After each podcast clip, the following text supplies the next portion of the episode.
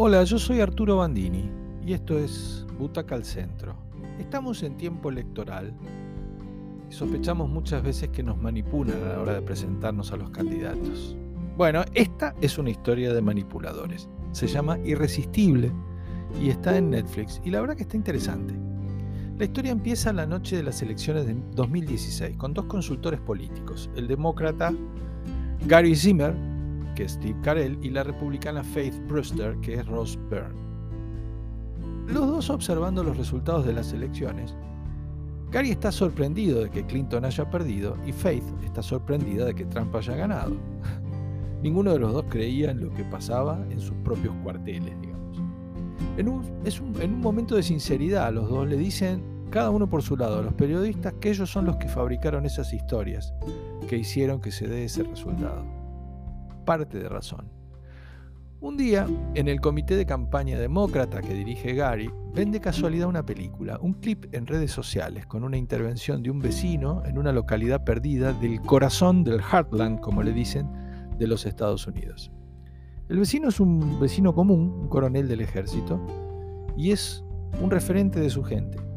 Se enfrenta al alcalde del pueblo con unas decisiones que se tomaron y dice lo suyo, un discurso de valores, de moral, que son tomados con astucia por Gary, que dice que necesitamos un candidato así para nacionalizar, un demócrata pero duro, alguien que es militar, que no sea republicano y que encarne esos valores. Entonces viaja, sale de su comodidad de DC a buscarlo, a tratar de convencerlo de que se convierta en candidato para sacar de la intendencia a ese al que enfrentó. Lo va a hacer gratis, dice.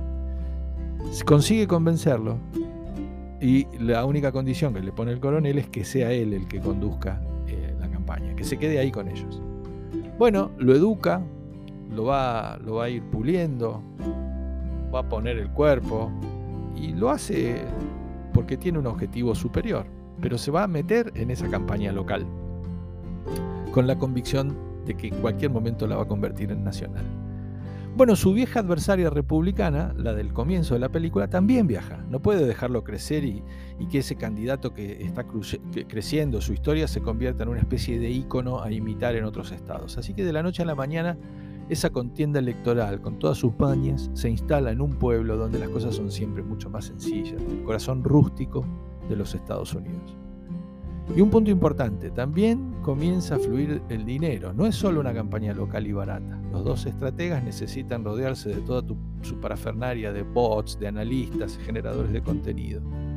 Una campaña que no hubiera costado más de un par de decenas de miles se transforma en una campaña de millones. Y de a poco los ojos de las cadenas de televisión nacionales van con sus móviles a ver qué es lo que está pasando ahí en ese pueblo perdido. La película cuenta muy bien las características de estos gurúes creadores de políticos, lo falso de las imágenes que nos ayudan a veces a generar a los candidatos y lo vacío de algunas consignas. También indaga mucho y bien en las personalidades. Quizá este es el gancho para que Carell se luzca con su histrionismo, con su cinismo y la ironía que puede ponerle a los personajes. También sobrevuela el contraste entre lo rural, lo que se pinta básico y tierno, y la ciudad, desinteresada y cínica. Había una base militar que cerró, los negocios cerraron, la gente se fue y el pueblo necesita inversiones, sobre todo en un colegio, para varias cosas básicas que se fueron deteriorando. Y el pueblo va a rebuscárselas para conseguirlo, manipulando a los manipuladores. Es una linda película, ¿eh? es interesante y nos viene muy bien en este momento de campañas políticas para ver lo que nos está rodeando. Irresistible entonces, es una película para Butaca al Centro de seis butacas, pero recomendable. Que la disfruten.